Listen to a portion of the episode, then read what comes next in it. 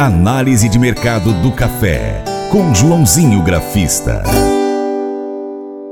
O mês de fevereiro foi aberto com baixa para as cotações do café em Nova York. Após passar um mês de janeiro volátil, mas de bons patamares, alguns fatores influenciaram para que o segundo mês de 2024 iniciasse pressionado para baixo. O último relatório de empregos divulgado nos Estados Unidos trouxe números acima do esperado, o que provocou a alta do dólar e, consequentemente, queda das commodities, de um modo geral.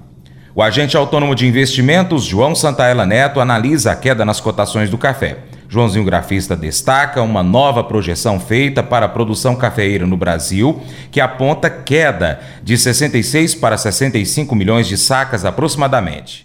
Olá a todos, o programa Paracatu Rural, aqui quem fala é João Santaella Neto, conhecido há 24 anos como Joãozinho Grafista, e bora falar como foram as commodities nesta sexta-feira, 2 de fevereiro e foi uma sexta-feira, podemos dizer, sangrenta.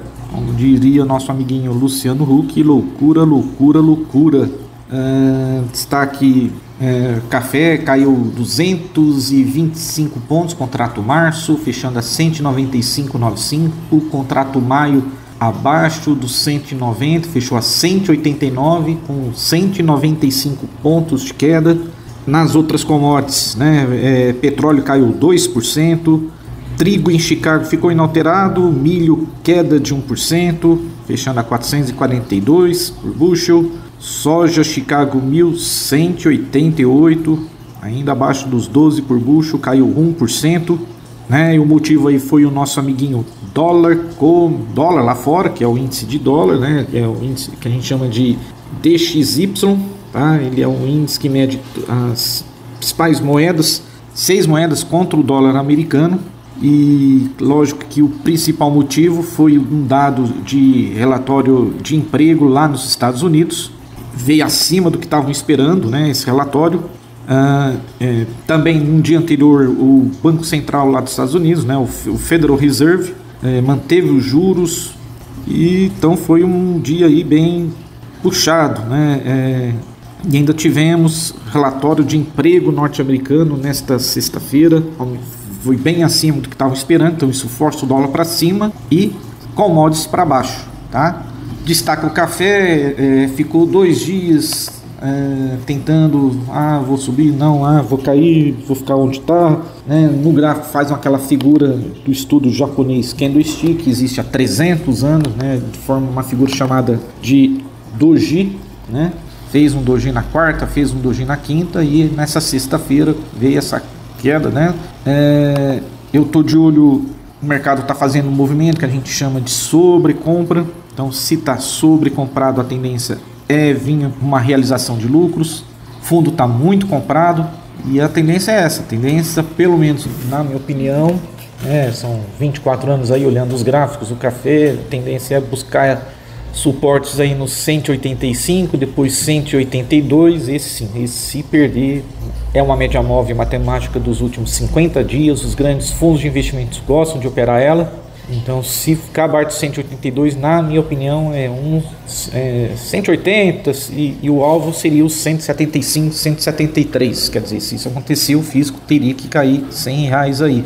Tá? Uma notícia importantíssima que saiu é, no final, no meio do, no, no, assim que terminou o pregão, né, lá fora, a consultoria Safras e Mercado revisou para baixo a safra 23 do, do Brasil 2023, só que na safra 2024 eles aumentaram, né, colocaram as, que a safra vai ser em torno de 70 milhões de sacas.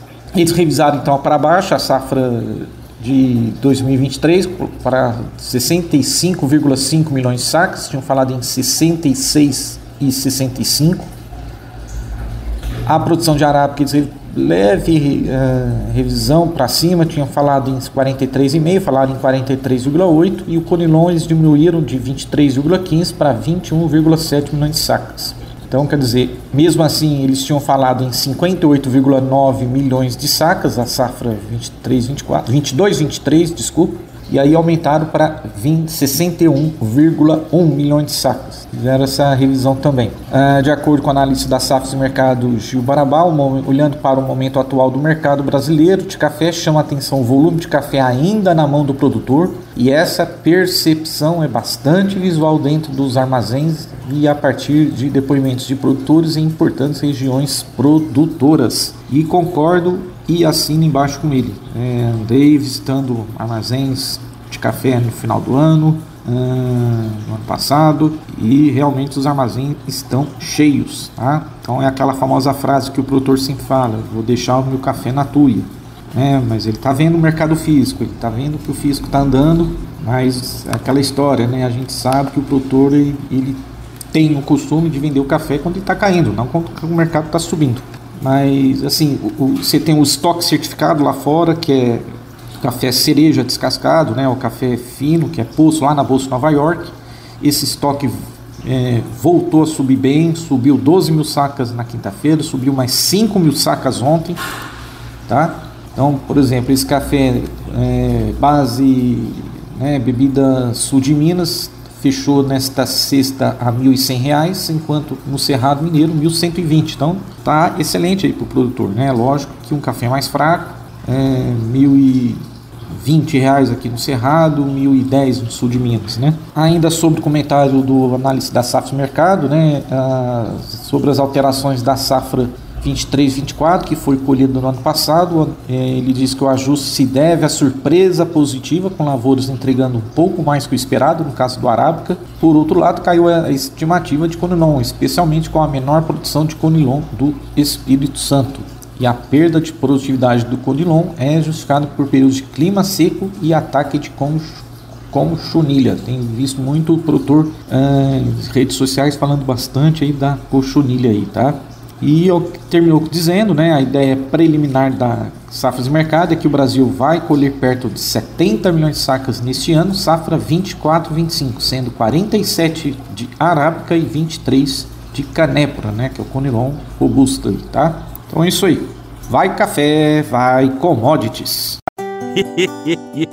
Mas eu vou dizer uma coisa pra você, viu? É, se quiser colocar propaganda sua aqui nesse programa, ó, eu vou dizer um negócio, você vai ter um resultado bom demais, senhor. É isso mesmo, é facinho, facinho, senhor. Você pode entrar em contato com os meninos ligando o telefone deles, é o 38, é o 991810123, bem fácil. É muito bom porque aí a sua empresa vai sair dentro de um programa que é ligado aí ao homem para a mulher do campo. É nós que vai estar tá assistindo e também vai ver sua propaganda. É bom ou não é? Quando coisas difíceis acontecem em nossas vidas, só queremos que acabem. Queremos que elas mudem o mais rápido possível. Você pode até se perguntar o porquê de Deus ainda não ter consertado aquela situação que tanto incomoda você. É por isso que é importante sabermos que Deus não prometeu que tudo vai acontecer do jeito que nós queremos. Deus prometeu outra coisa. Jesus disse que estará conosco quando passarmos por momentos difíceis. Nunca estamos sozinhos porque Ele está sempre conosco. Enquanto isso, não tira dor. Podemos encontrar paz sabendo que o Deus Todo-Poderoso, Criador do universo, nunca vai nos deixar. Reserve alguns minutos nesse momento e peça pela paz de Deus sobre aquela situação difícil que você possa estar vivendo. Esse devocional faz parte do plano de estudos Nunca Desista do aplicativo bíblia.com. Muito obrigado pela sua atenção, Deus te abençoe e até o próximo encontro. Tchau, tchau.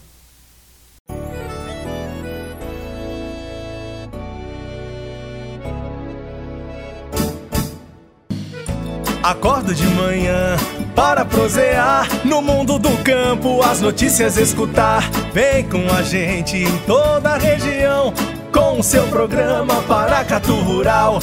Tem notícias, informação e o mais importante, sua participação. Programa Paracatu Rural. Programa Paracatu Rural.